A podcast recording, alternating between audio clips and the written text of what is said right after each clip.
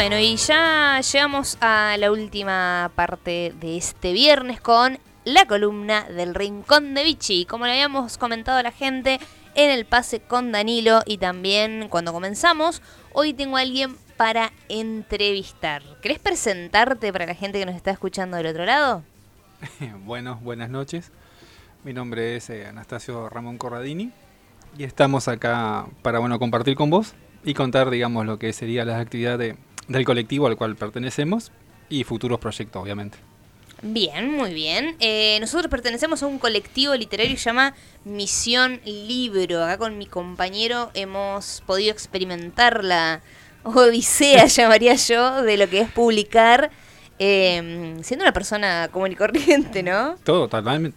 totalmente. Eh, es algo, digamos, una experiencia que la verdad eh, nos marcó mucho y, y, muy linda, por supuesto, también.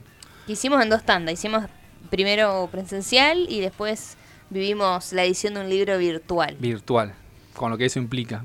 Con lo que, con lo que eso costó también. Claro. Pero, pero bueno, más allá de que somos parte dentro de este colectivo, eh, hay muchos matices. Y hoy queremos hablar de eh, los mundos en los que vos rondás. Queremos hablar un poco de eh, el tema de la fantasía. Queremos saber por ahí cómo fue que vos dijiste, bueno, por acá es lo mío, ¿no? Viste que uno por ahí va escribiendo y dice poesía, cuento, relato, costumbrismo, ciencia ficción, realidad. ¿Cómo fue ese momento en el que vos dijiste, bueno, no, esto, lo mío va por acá? Sí, la verdad que es como decís vos, el, cuando uno empieza a escribir, eh, siempre busca, digamos, algo más, eh, de alguna manera, viste, algo sencillo, viste, o sea, empezar con experiencias propias, eh, poesía, cuentos, te aproximas, digamos, a la literatura y después, bueno, vas viendo qué es lo que te gusta o dónde te gustaría, digamos, navegar. En mi caso particular, digamos, a mí siempre me encantó, digamos, dos géneros, la ciencia ficción y el género fantástico. Y es como que siempre, eh, al ver, digamos, eh, no solo en libros, leer, obviamente, sino también ver en, otras artes como el cine o series, que también te ayuda y te alimenta. O eh, crees esas ganas, digamos, de querer contar, de querer narrar. Entonces como que llegó un día donde yo dije, bueno, quiero contar, expresar lo mío, contar mis historias. Y es como que empezamos, digamos, a trabajar, a investigar más. Y de alguna manera, bueno, aproximarnos lo que es el... porque me imagino que mucha gente cuando recién empieza, eh, también tiene esas dudas. Eh, ¿Cómo hago? ¿Qué voy a hacer? ¿Dónde voy? Eh, ¿Qué hago? ¿Qué me fijo?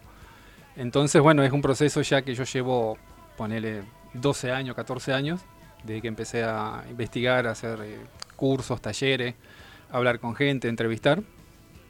Y es que por eso, bueno, cuando fundamos con los chicos, y de cual todos somos miembros, obviamente, y, siempre son bienvenidos quien quiera unirse, eh, el Misión Libro fue la, experiencia que nos largamos, digamos, a, como bien recordás. Sí, muy, muy caraduramente. Siempre digo, soy una caradura innata.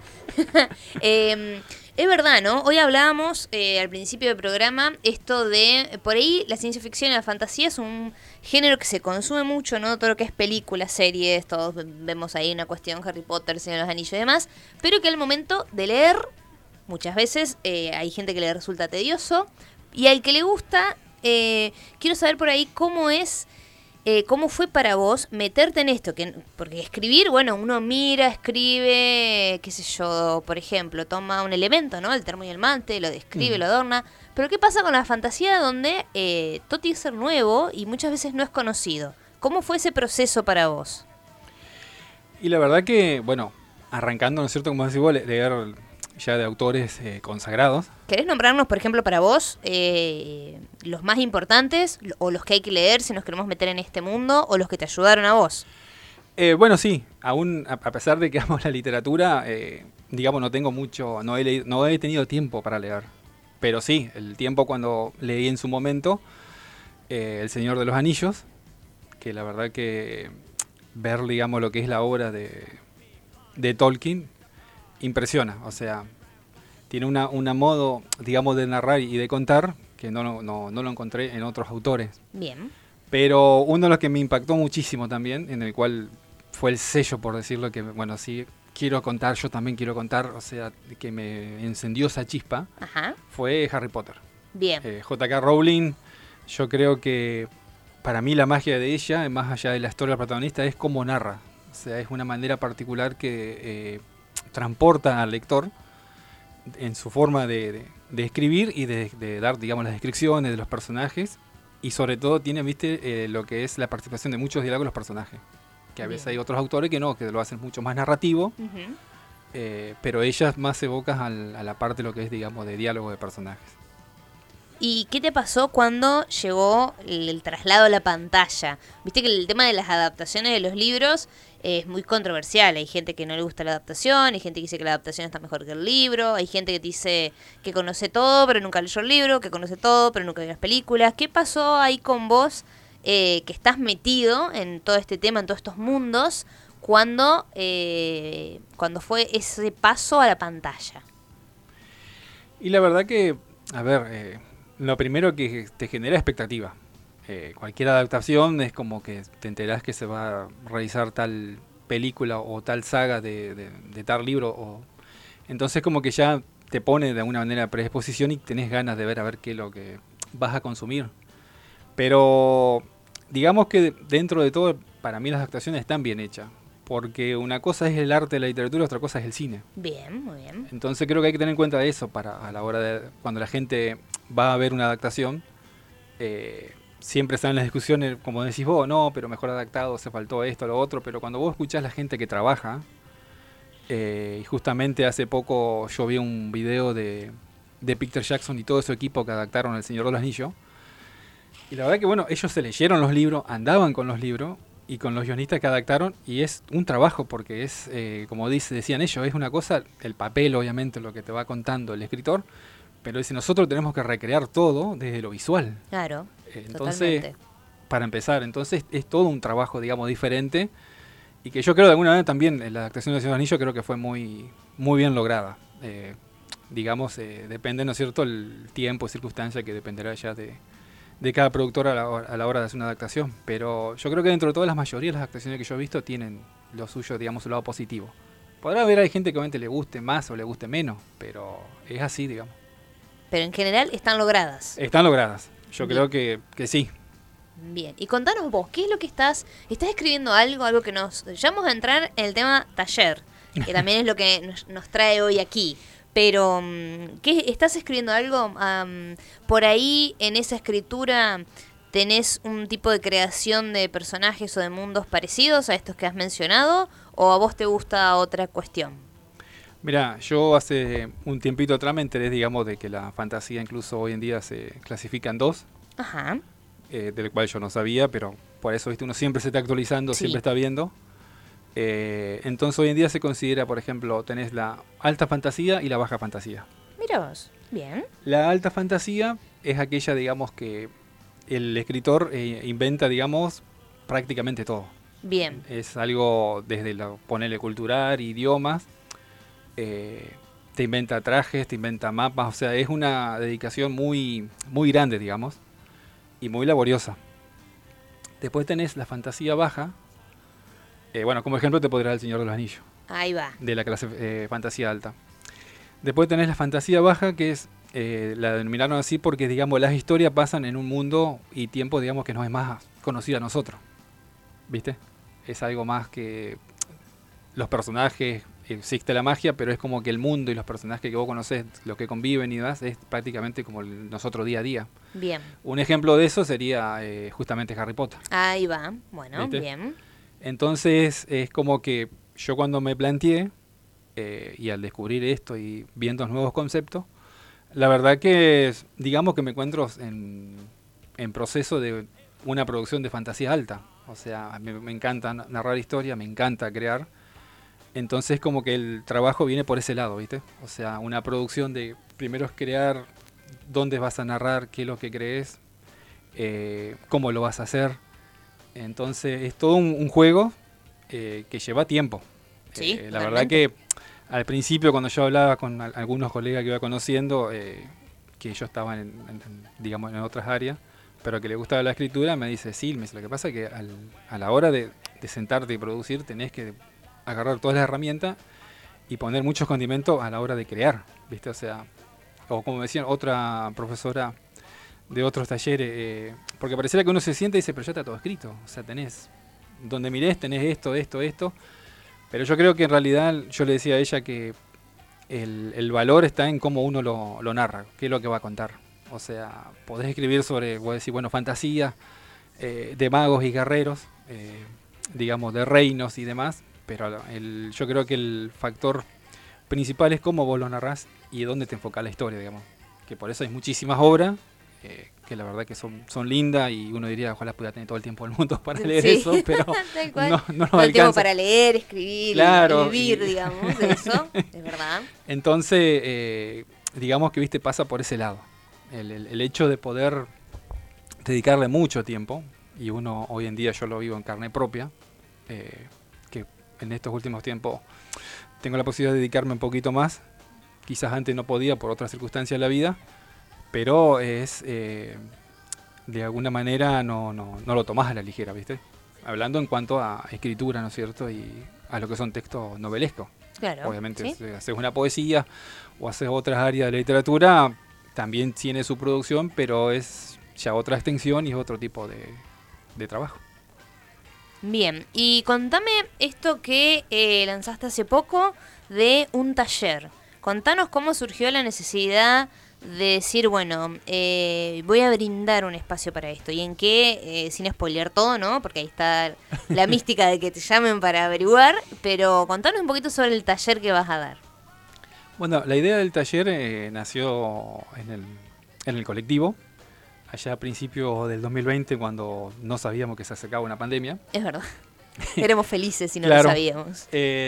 con los miembros nos propusimos hacer actividades, ¿viste? Nos dimos cuenta que se podía brindar eh, a las comunidades, buscar eh, la manera de, ver, de acercar también a la gente eh, este tipo de, talleres que siempre hay gente viste que le gusta o que busca y a veces no encuentran. Y entonces, bueno, se organizó proponer ideas y yo propuse, yo propuse, digamos, el hecho de justamente hacer el del género fantástico, o sea, una orientación, como bien se le di yo el nombre, para introducir todo lo que sería mundo fantástico a la hora de escribir textos, creación de personajes, bueno, todo lo que tenga que ver. Y, y ahora estos primeros días que me, han contactado y preguntado, eh, lo que me dijeron mucho, que me sorprendió, pero en parte no, porque yo lo viví también hace unos años, es que no, claro, vos buscas o querés y no encontrás. Claro, sí, es verdad eso. Es, eh, una chica me dijo, yo hace meses que vengo buscando algún taller eh, de esta índole y la verdad que no. Y yo me me puse en el papel de ella, me acordé cinco o seis años atrás, eh, y la verdad que tampoco. Para ser una ciudad, digamos, dentro de todo grande como es Concordia, importante en nuestra provincia, eh, la verdad que sí, es algo que no, no, pensé que no, eh, que no existía o que no haya posibilidad, digamos, de, de que te puedan brindar talleres, digamos, literarios en, en, el rubro que sea o por la forma que sea. Pero bueno, creo que eso también es lo que nos motivó a nosotros en el, en el colectivo a, generar, eh, y que si Dios quiere, digamos, este 2022, si se empieza a normalizar más, seguro que van a salir más actividades. Totalmente. ¿Y qué es lo que planteas, no? Al momento de armar un taller, me imagino que vos decís, bueno, eh, hay mucho de este mundo. Claro. Y hay cosas que vos decís, bueno, si tiro todo a sartén en el primer taller, la gente va a salir despavorida. Em, ¿Qué cosas son las que vos dijiste, bueno, eh, sin explicar mucho, dando los títulos nomás, porque después seguramente la gente que participa en el taller lo va a evidenciar. Pero ¿qué cosas nos vamos a encontrar? ¿Qué cosas, según a tu criterio, dijiste, bueno, para este primer taller inicial de, todo lo que es eh, escritura narrativa fantástica, eh, está bueno ayudar en estos comienzos? Digamos que lo, lo primero es ver a ver el, el entusiasmo de la, de, la persona, sea, qué lees para, para tener conocimiento de, lo que conoce. En base después a, sus conocimientos y, también a lo que quiere, es digamos es uno como va a brindar del, taller. Yo, gracias a Dios, tuve oportunidad de, hacer muchos talleres, incluso virtuales, y con gente de afuera, eh, de otros países. Este, incluso ahora la semana que viene tengo unos que me anoté. Y la idea es volcar también la experiencia, ¿viste? Bien. O sea, es algo también que lo he visto con otros talleristas. Eh, muchas charlas de... Y es como que ahí vos ves también, digamos, la, la, la motivación, o sea, poder... Le decía justamente ayer a un amigo, a ver la posibilidad de poder transmitir esa chispa, ¿viste? De, la persona que le gusta escribir. Porque quizás hay mucha gente que, que, que no se anima, que es, eh, o es muy introvertida, y a veces capaz también necesita, ¿viste? Un empujoncito para empezar. Eh, entonces, uno de alguna manera brindarle herramientas y así eh, introducirlos en cuanto a lo que sería en este caso género fantástico. Eh, si todo iría bien, si Dios quiere, más adelante posiblemente también se abra de otras de otros géneros. Por ejemplo, bueno, en mi caso que yo más allá de la fantasía también trabajo ¿viste? con mucha ciencia ficción. Sí. O sea, también me sorprendió que me, me preguntaban y está lindo eso si había también viste por otro género. Pero también lo que yo voy a dejar en claro es que la, herramienta que uno da o que piensa, digamos, poder dar, brindarle es eh, una base para incluso cualquier eh, rubro, o sea, no solo fantasía.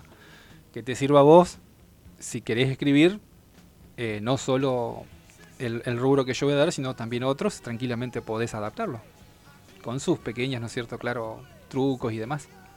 Bien, ¿y cuándo estaría empezando este taller? Vamos a la parte más eh, marketinera, digamos, de este espacio, de este momento del Rincón de Vichy. Sabemos que en las redes eh, estamos como. Misión Libro, en Instagram y en Facebook. Pueden escribir mensajito ahí eh, para poder comunicarse, porque nosotros tenemos un grupo WhatsApp donde todos estamos comunicados. Pero si lo quieren hacer más directamente a vos, ¿cómo te podemos contactar? Y bueno, uno puede ser, como decís vos, la, la página, eh, a través, digamos, del cual estamos nosotros conectados. Y otro, bueno, sería eh, como contacto directo por eh, mi número de WhatsApp. Es el 154 98 24 78. Y ahora cuando dijiste vos la idea de empezar, bueno, mirá, en el 2020 cuando explotó esto de la pandemia, yo me acuerdo que estábamos haciendo con los gurises el- los flasher y, y veíamos que se iba alargando, o sea, la- largamos para, por ejemplo, para marzo, eh, no va a seguir unos meses más, bueno, para abril, para mayo y como... Y así se cuando- nos fue el año. y así se nos fue el año. Entonces llegó un momento que, bueno, tuvimos que suspender, obviamente, porque esto iba, iba realmente para largo. Y ahora, teniendo esa experiencia, o sea, no, no pusimos fecha, pero la idea sí está que arranque, digamos, eh, mediado de marzo o fines de marzo. Bien, muy bien. Entonces la gente interesada, más o Ujú. menos, tiene estas dos semanas que nos quedan de febrero, posiblemente dos más de marzo, como para ir Claro. eh, preguntando, interiorizándose, armándose los tiempos y comunicándose con vos sobre todo. Totalmente. Eh, también de la posibilidad de que si se llegara a hacer, eh, digamos, la convocatoria en, en un número particular, es mantener siempre grupos chicos, ¿viste? Pero también, si realmente hay mucha demanda, estamos viendo también la posibilidad de hacer, digamos, días, eh, varios días. Entonces, así no evitamos, digamos, por el, el tema, ¿viste? Del mantener ciertos protocolos. Entonces, grupo, claro, reducido con todos los cuidados. Pero ojalá que se dé, ¿viste? Porque la verdad que desde el año ese 2020 que me acuerdo que cuando llegamos, me acuerdo que sí en junio dije, bueno, sí, suspender porque esto se ve que va para largo y fue. Sí, muy fue, para fue realmente para largo. largo. Entonces, como vamos a esperar que se normalice y, y se habilite, entonces, bueno, ahora que de a poco, digamos, se, se está viendo el, el progreso y bueno, con bueno, el éxito de las campañas de la vacunación y demás, eh, la idea es empezar, como te digo, si Dios quiere, a mediados de marzo o a lo sumo fines de marzo. ¿Y presencial, virtual, ambas? Eh, por ahora es presencial. bien, Porque bien. de alguna manera eh, lo que yo tengo de experiencia hemos visto, el- la- la- lo que es una charla más directa y, y tener más el contacto es más, creo que es más fuerte que virtual en algunos casos, ¿viste? Sí, por lo menos para el principio, ya cuando uno se conoce distinto, pero Claro, romper el hielo, yo también creo que presencial Es eh, muy más fructífero también. tal cual. Así que bueno, muchachos, muchísimas gracias por sumarte a mi columna del Rincón de Vichy, por haber aceptado. Eh, así que bueno, estaremos en contacto y estaremos publicando también en nuestro Instagram, el Instagram de Misión Libro, para que se puedan conectar con vos y bueno, vivir esta experiencia a plena fantasía. Bueno, gracias a vos por invitarme a, la- a tu columna y bueno, a toda la, la- la audiencia de Radio Estancia. Y cuando quieras, eh, no hay problemas, venimos a, dar una charla y lo que vos quieras te comunicaremos. Eh, ¿Sí ella me hace seña Noel? Sí, querido. Dime. ¡No! Se sabe los diálogos, sos un crack seco. Bueno, muy bien. Ahí nos van llegando los, los audios y, y, las preguntas. También esto de si era virtual o, o presencial. Así que, qué bueno el mayor de los éxitos para esta nueva aventura tallerística y que se concrete sobre todo en este 2022. Así que bueno, nos despedimos nosotros siendo las 21 y 30.